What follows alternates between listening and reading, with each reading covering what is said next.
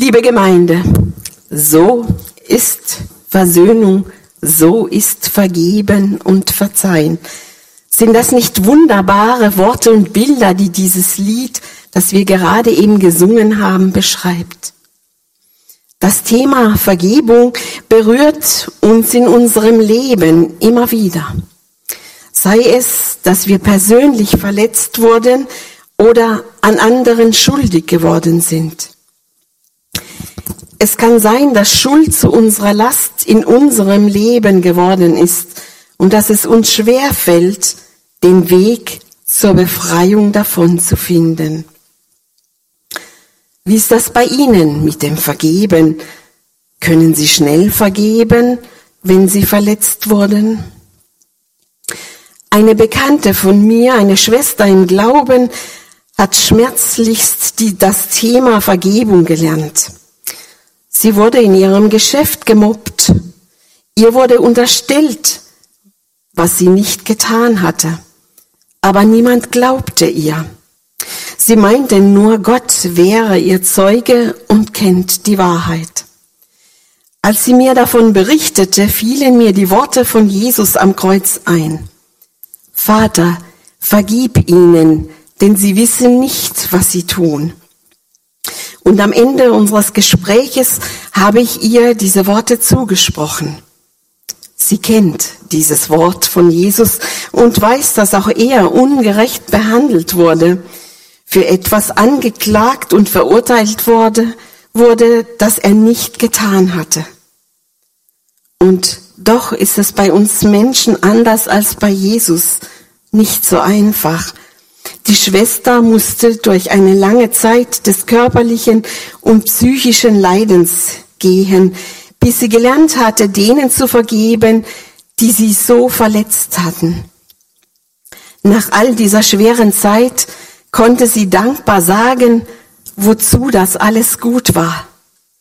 Gott hatte sie die Lektion der Vergebung ganz besonders gelehrt, meinte sie. Und als Konsequenz daraus hat sie eine andere Stelle angenommen. Das Thema Vergebung ist ein ganzheitliches Thema. Und wenn wir nur einen Aspekt herausgreifen und ihn uns genauer anschauen, müssen wir feststellen, es hat Einflüsse in alle möglichen Bereiche unseres Lebens. Alleine wenn wir schauen, was das Thema Vergebung für Auswirkungen auf unseren Körper hat, wenn wir nicht vergeben können. Eine ganze Serie von Symptomen gibt es da. Das ist medizinisch erwiesen und meine Schwester im Glauben würde das auch bestätigen. Erhöhter innerer Stresslevel, Kreislauferkrankungen, steigende Krebsraten, Schmerzensstörungen, psychische Störungen, Essstörungen, Erhöhung von Entzündungswerten und so weiter. Und das, weil unsere Seele und unser Körper miteinander verbunden sind. Vergebung ist so zentral, so kraftvoll. Und wir können sehen, welchen Einfluss sie auf unser Miteinander, auf unsere Beziehungen, auf unsere Gesellschaft hat. Darum ist es für uns wichtig, dass wir uns mit dem Thema Vergebung auseinandersetzen. Und mal ganz ehrlich, gibt es nicht in unserem Alltag so viele Möglichkeiten, verletzt, gekränkt, vor den Kopf gestoßen zu werden, oder? Ich denke, kein einziger von uns sitzt heute Morgen hier, der nicht mindestens eine Sache in der letzten Woche erlebt hat, wo er Vergebung üben konnte. Es muss ja nichts Großes gewesen sein. Vielleicht waren es auch ganz kleine Dinge, wie eine nervige Kollegin oder Klassenkameradin, die mal wieder rumgezickt hat. Oder jemand hat sich in der Metzgerei an der Theke vorgedrängelt. Oder Ihnen hat jemand den letzten Parkplatz vor der Nase weggeschnappt. Oder Ihr Kind hatte Ihnen versprochen, die Spülmaschine auszuräumen und hat es dann doch wieder nicht gemacht. Wir alle könnten erzählen, was in dieser Woche passiert ist. Das meiste ist soweit ganz leicht zu vergeben. Das haben wir nach wenigen Minuten vielleicht auch wieder vergessen. Aber was ist mit den großen Dingen, den Momenten, wo wir wirklich tief verletzt wurden, wo es richtig weh tat, wo das Unrecht riesig ist, wo es wirklich schwierig wird zu vergeben. Vielleicht haben Sie in Ihrem Leben erlebt, dass Menschen Sie belogen haben oder Sie sind, oder Sie sind missbraucht worden von Ihnen. Dass ein Freund Ihnen den Rücken zugekehrt hat in dem Moment, wo Sie ihn ganz dringend gebraucht hätten. Oder Sie wurden zu Unrecht beschuldigt für etwas, was Sie nicht getan haben. Oder jemand hat Ihren Ruf, Ihren Namen durch den Dreck gezogen. Oder vielleicht, dass Ihr Partner, Ihre Partnerin Sie betrogen hat. Das sind alles tiefe Wunden, so große Dinge, wo es unmöglich ist, wo es wirklich schwer und hart ist, zu vergeben.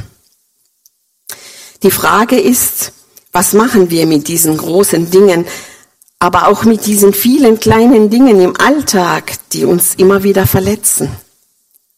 Jesus gibt uns die Antwort auf all diese Fragen mit nur einem einzigen Wort. Er sagt, vergib.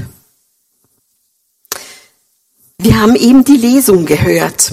Da fragt Petrus den Jesus, Herr, wie oft soll ich jemandem vergeben, der mir Unrecht tut? Siebenmal?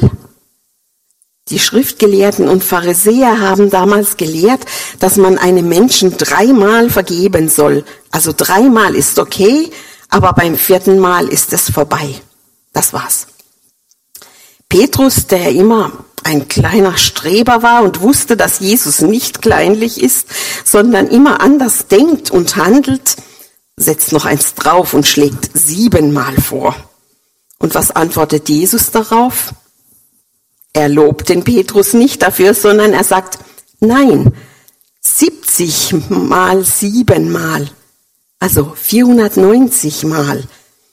Wenn wir jetzt so anfangen zu zählen, werden wir feststellen, dass das eine riesige Zahl ist und wir mit dem Zählen nicht nachkommen. Ich denke genau, das ist auch der springende Punkt. Wir sollen unzählige Male vergeben. Aber was heißt Vergebung überhaupt? Wir hätten doch gerne eine menschliche Definition. Ich kenne Menschen, die sagen, ich vergebe ihm, aber ich will ihn nie wieder sehen und nie wieder ein einziges Wort mit ihm reden. Aber ich habe ihm vergeben.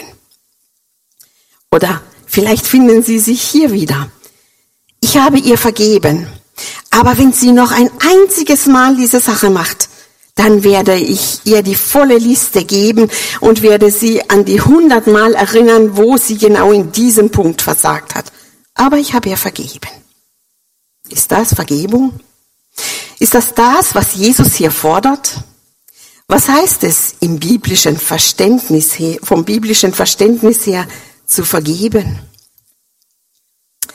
Der Puritaner Thomas Watson hat anhand von verschiedenen Bibelstellen eine Art Definition für Vergebung zusammengestellt.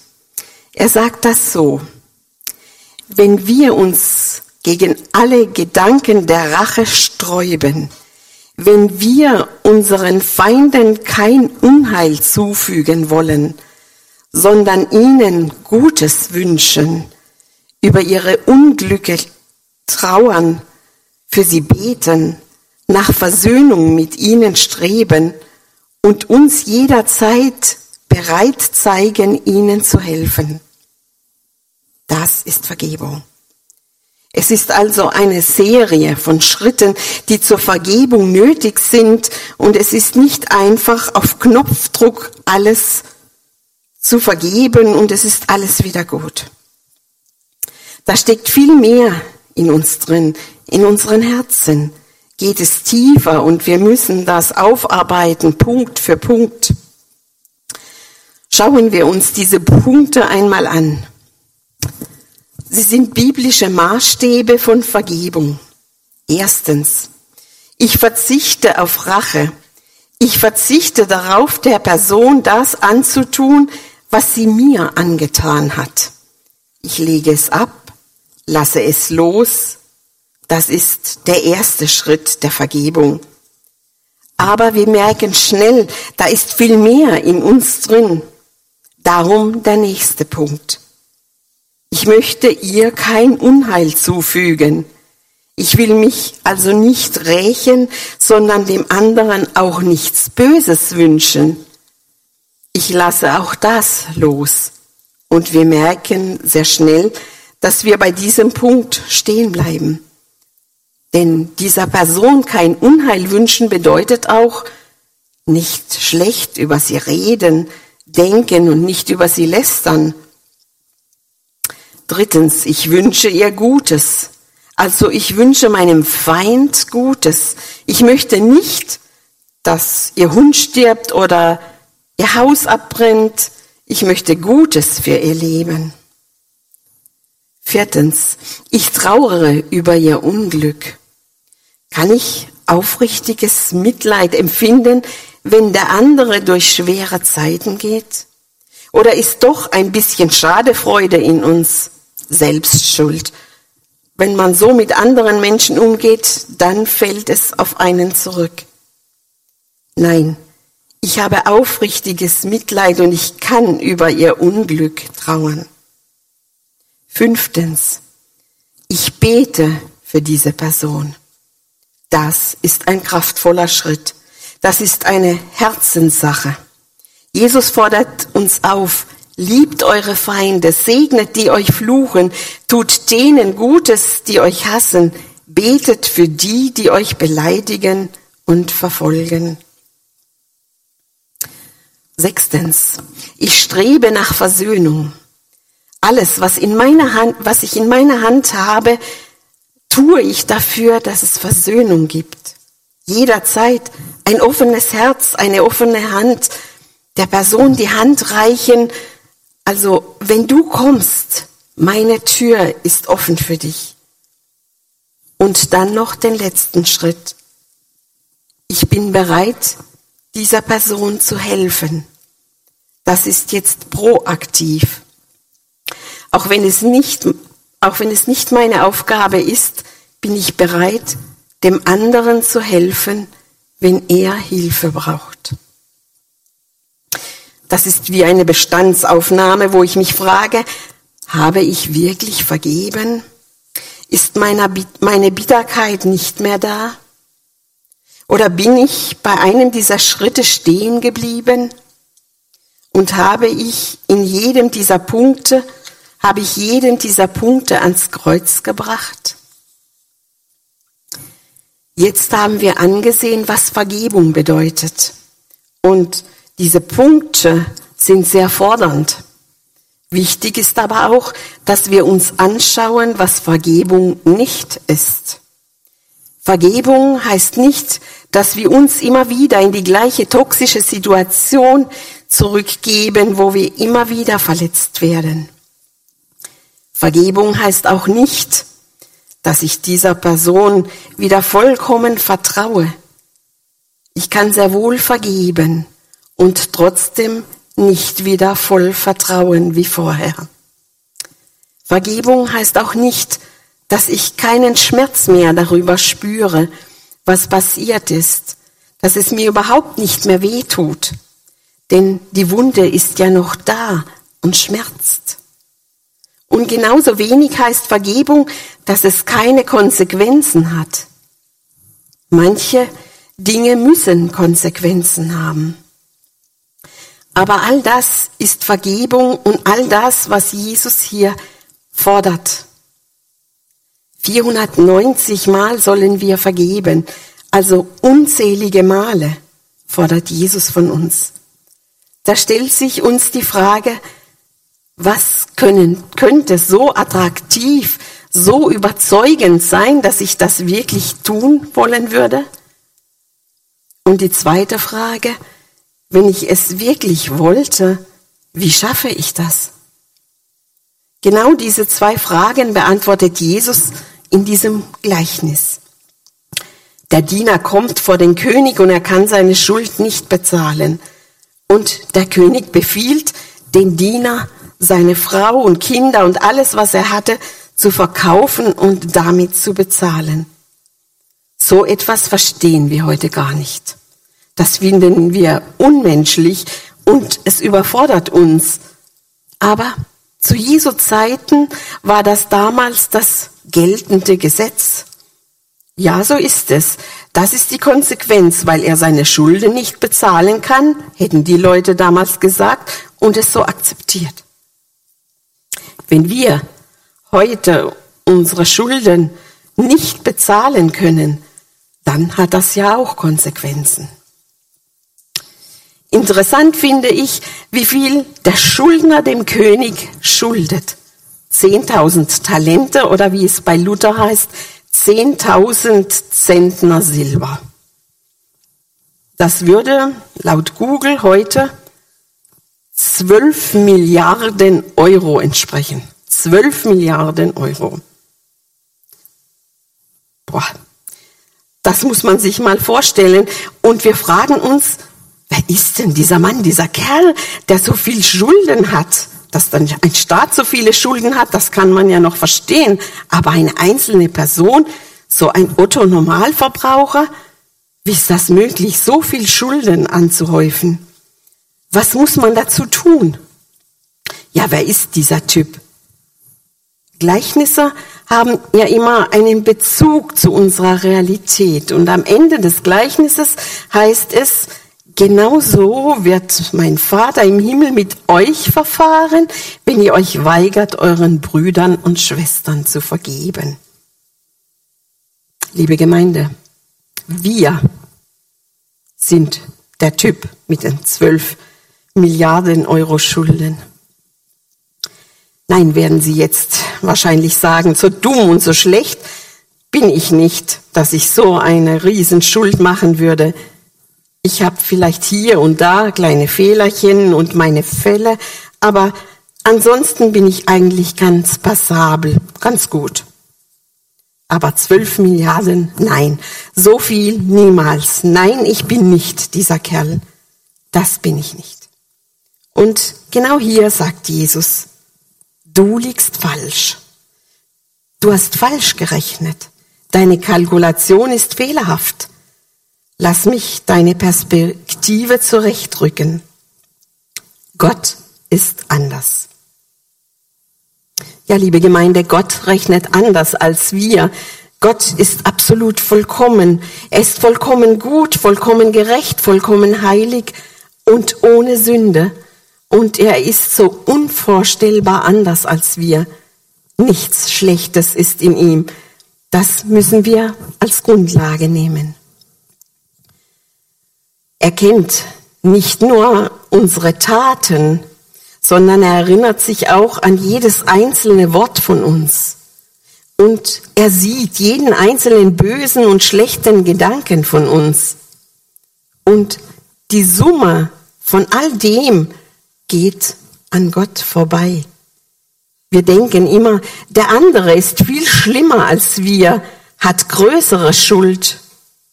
Aber in diesem Gleichnis zeigt uns Jesus, unsere Schuld ist viel größer, als wir gedacht haben.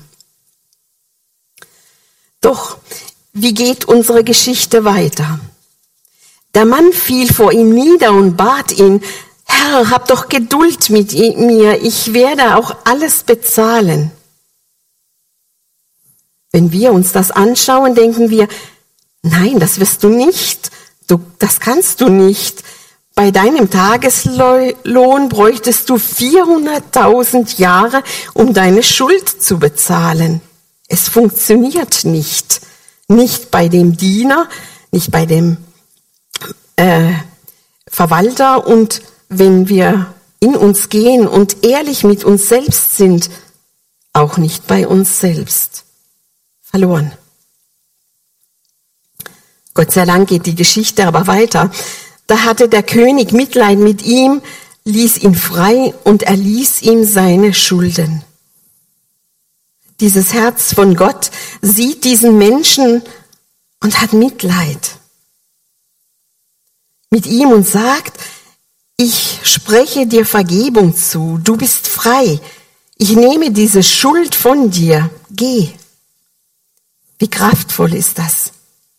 Was für ein unfassbarer Moment. Wir wissen, Gott kann diese Schuld nicht einfach in Luft auflösen und das war's dann. Wir wissen, irgendjemand muss dafür bezahlen. Irgendjemand muss diese zwölf Milliarden übernehmen. Die Geschichte suggeriert uns, dass der König diese Schuld aus seinem eigenen Schatz begleicht. Der König steht für Gott. Gott übernimmt die Rechnung des Verwalters von uns und von uns und bezahlt sie, indem er Jesus für uns ans Kreuz schickt, indem Jesus sein Blut für uns vergießt und an unserer Stelle die Strafe erleidet und qualvoll stirbt. Christi Blut für dich vergossen. So hören wir es in meinem Abendmahl. In Kolosser 2 können wir lesen, er hat uns alle unsere Schuld vergeben. Er hat den Schuldbrief getilgt, der mit seinen Forderungen gegen uns war, und hat ihn aufgehoben und an das Kreuz geheftet.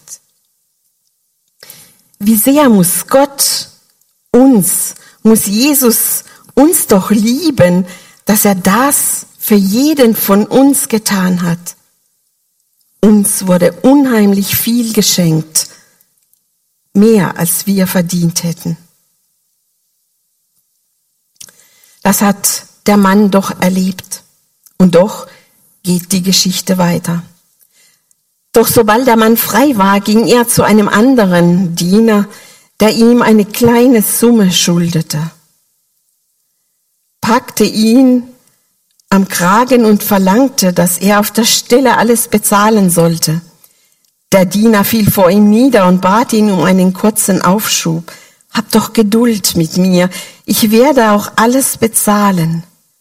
Doch der Mann war nicht bereit zu warten. Er ließ ihn verhaften und einsperren, solange bis dieser seine ganze Schuld bezahlt hätte. Als die anderen Diener das sahen, waren sie empört. Sie gingen zum König und erzählten ihm, was vorgefallen war. Da ließ der König den Mann rufen, dem er zuvor seine Schulden erlassen hatte, und sagte zu ihm, Du herzloser Diener, ich habe dir deine großen Schulden erlassen, weil du mich darum gebeten hast. Müsstest du da nicht auch diesem Diener, mit diesem Diener Mitleid haben, so wie ich Mitleid mit dir hatte?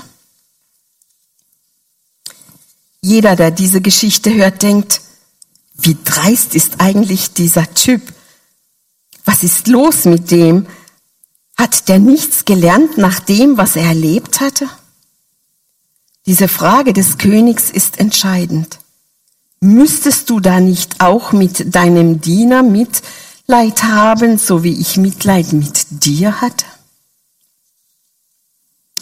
Wir alle müssen hier umdenken. Wir schauen auf die Person und überlegen, wie leid tut es ihr wirklich, dass sie mich verletzt hat?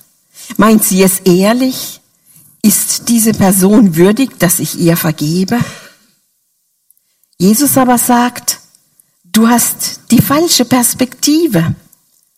Schau woanders hin, nicht auf die Person, sondern schaue auf das Kreuz und vergib gemäß dem, was du empfangen hast, gemäß dem, was der andere, nicht, gemäß dem, was der andere verdient hat.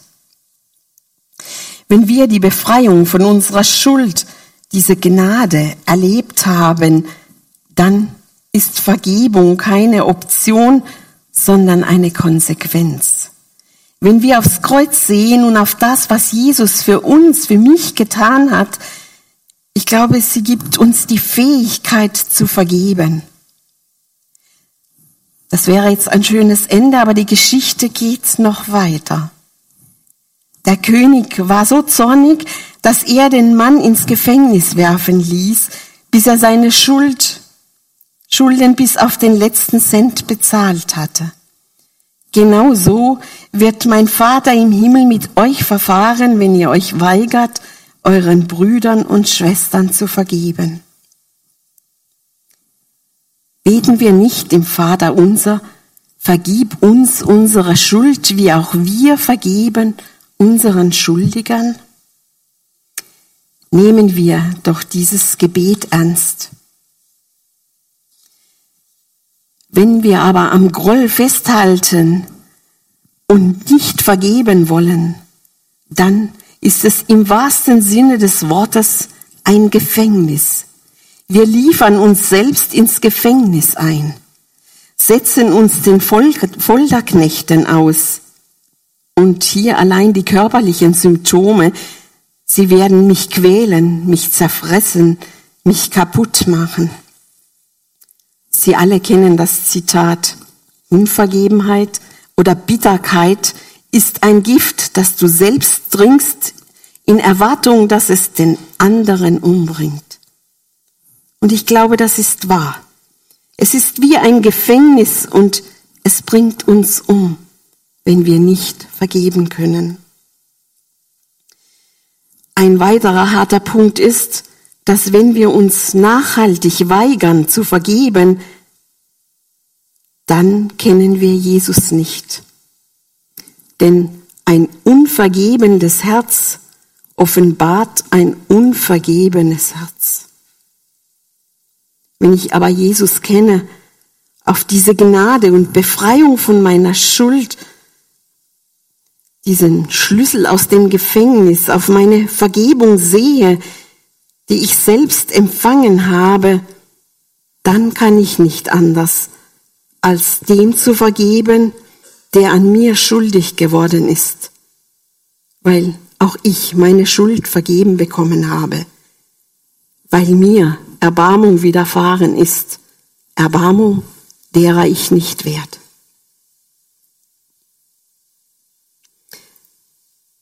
Herr Jesus, gib uns die Fähigkeit zu vergeben. Amen.